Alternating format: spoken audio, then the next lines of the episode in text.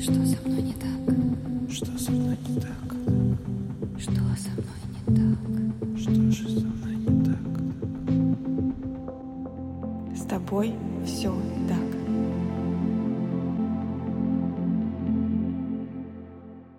Всем привет! Меня зовут Евгения Романова, я практикующий психолог и автор подкаста «С тобой все так», который посвящен психологическим травмам и их влиянию на жизнь человека. С тобой все так. В теме психологической травмы есть два чувства, которые токсичны для человека — стыд и вина. Причем стыд более токсичный, чем вина. И сегодня я хочу начать небольшой цикл выпусков, посвященных именно этим двум чувствам, для того, чтобы разобраться, что такое стыд, что такое вина, какие бывают виды, действительно ли эти чувства важны и их сила помогает справиться с ситуацией, либо они губительны для человека, переживающего травматический опыт. Давайте для начала разберемся, что такое стыд и что такое вина, для того, чтобы мы могли разделять эти понятия и научиться с ними обходиться. Самое важное в разграничении — это то, что вина фокусируется на действии, а стыд — на том, какой я, то есть на самом человеке. Например, если я разбила чужую вазу, то я могу ощущать вину за само действие, ощущать ответственность, а могу чувствовать стыд за то, что я безалаберная, за то, какой меня будут видеть окружающие. Но также я могу испытывать оба эти чувства одновременно. Стыд бывает разным. От легкого смущения до всепожирающего, болезненного, токсичного стыда. Причем стыд может быть за все что угодно. Стыд за нашу аффективность, то есть за наши гипертрофированные реакции, а может быть даже и не гипертрофированные. Стыд в связи с чувством того, что мы отличаемся от других людей. Стыд за нашу неспособность соответствовать чужим ожиданиям. Стыд в связи с разочарованием в нас других людей, связь которых с нами как раз зависит от того, какими мы для них будем. Стыд за свою неспособность любить. Стыд за то, что нас не любят. Стыд за то, что я не знаю, кто я такой, какой я за то, что я не живу согласно своим ощущениям или за то, что я не живу согласно предпочтениям других людей, стыд за то, что я могу испытывать разные чувства, стыд за то, что я могу лгать, стыд за то, что я не знаю, кто я, стыд за свое тело.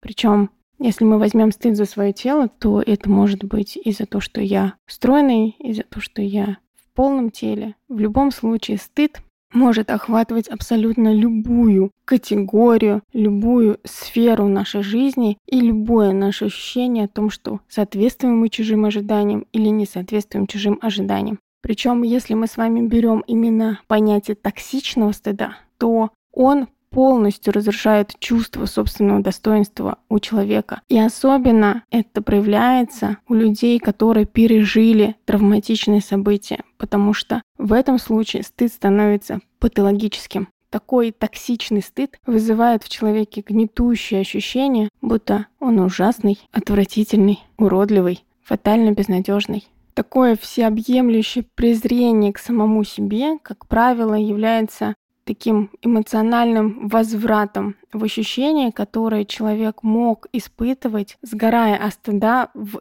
детстве или в подростковом возрасте. Потому что стыд — это то чувство, которому мы учимся. Это не чувство, которое у нас врожденное, как злость, например, или радость. Стыд — это то, как нас учат воспринимать себя в призме окружающего мира. И, соответственно, если в детстве, например, или в школе было стыжение, было сравнение, было непринятие каких-то частей человека, то вырастая, мы начинаем испытывать именно такой патологический, токсичный стыд за то, что мы не такие, что есть люди умнее нас, красивее нас, лучше нас. Люди, которые оправдывают чужие ожидания или наоборот живут своей жизнью, а должны были оправдывать чужие ожидания. Память о стыде – это память об угрозе. Воспоминания о стыде в раннем возрасте как раз-таки имеют посттравматические характеристики – вторжение, избегание и возбуждение. То есть, когда мы испытываем стыд, часто мы переносимся ощущениями в то событие, когда мы первый раз почувствовали эту эмоцию внутри нас. Первый раз, когда нам указали на то, такое поведение или такие мысли, или в принципе такое существование, как есть у нас, недопустимо. Причем очень важно здесь заметить, что на самом деле негативно сказывается не только стыжение, но еще и отвержение, пренебрежение и насилие. И если со стыжением немного понятно, прямая связь между возникновением стыжения в детстве, возникновением токсичного стыда в более взрослом возрасте, то если мы с вами говорим про отвержение и пренебрежение, то это тоже идет корнями в наше детство. Потому что, смотрите, для ребенка мама и папа — это целый мир. Родители — это единственная модель Вселенной, которая возникает на первых годах жизни у ребенка. И если мама отвергает, если мама пренебрегает эмоционально в первую очередь, мы сейчас берем именно эмоциональный отклик. Если не замечает чувств ребенка, если не позволяет не только мама, но и папа, не позволяет ребенку проявлять свои эмоции, если говорят о том, что не злись, не будь таким, что ты как маленький, веди себя нормально, то у ребенка начинает формироваться стыд за то, что он не такой, за то, что его хотят видеть другим, за то, что он не может никак приблизиться к тому образу, который есть у его родителей. Насилие работает тоже практически в том же русле. К сожалению, в нашем обществе еще нет такого принятия факта, что жертва насилия не несет стопроцентную ответственность за то, что с ней произошло. У нас не принято говорить о случаях насилия, сексуализированного, физического насилия. Не принято говорить об инцестах, и очень часто мы об этом узнаем только уже во взрослом возрасте. Но это не означает, что этого нет. И если со мной что-то сделали, если ко мне было применено насилие, то чтобы не подвергаться косым взглядам общества, чтобы не говорить об этом, я могу молчать. Мне становится стыдно за то, что я стал каким-то грязным, неправильным, порочным, Поэтому гипервыраженный и постоянный опыт стыда в детстве увеличивает вероятность возникновения посттравматического стрессового расстройства. Часто восприятие ситуации, в которой человек начинает испытывать стыд, как случайный и не поддающийся контролю со стороны самого человека, не позволяет переработать этот опыт, сделать его частью своего развития и увеличивает вероятность развития посттравматических реакций, связанных с переживанием стыда. То есть, если в момент переживания травматичного опыта я не могу ни с кем поговорить, если я настолько ухожу в состояние стыда и боюсь этого стыжения, что не позволяю интегрировать этот опыт, то сам стыд, в частности, начинает мне мешать и снижать мои адаптивные способности.